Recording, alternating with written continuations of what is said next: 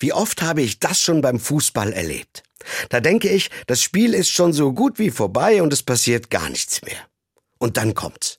Es fallen in den letzten Minuten des Spiels oder sogar noch in der Nachspielzeit die entscheidenden Tore. Ich brauche nur an den letzten Bundesligaspieltag im Mai zu denken, um zu sehen, gerade am Schluss kann sich nochmal alles ändern. Schluss ist, wenn der Schiri pfeift. So heißt das in der Fußballersprache.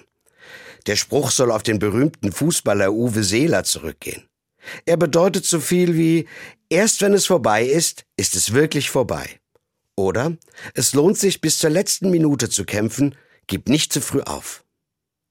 Für mich sind das Sprüche, die nicht nur für den Fußball gelten. Auch im echten Leben habe ich schon gemerkt, es ist so wichtig, bis zum Schluss an was dran zu bleiben. Auch dann, wenn die Sache erstmal wie verloren aussieht. Ich erinnere mich an das große Gemeindefest, das ich mal organisiert habe. Bis eine Woche vorher hatten wir weder genügend Leute, die mithelfen wollten, noch genügend Geld, um das Fest zu bezahlen. Wir waren kurz davor, alles abzusagen. Aber dann haben wir noch mal Gas gegeben. Wir haben weiter rumgefragt und bei Geschäftsleuten um Spenden gebeten.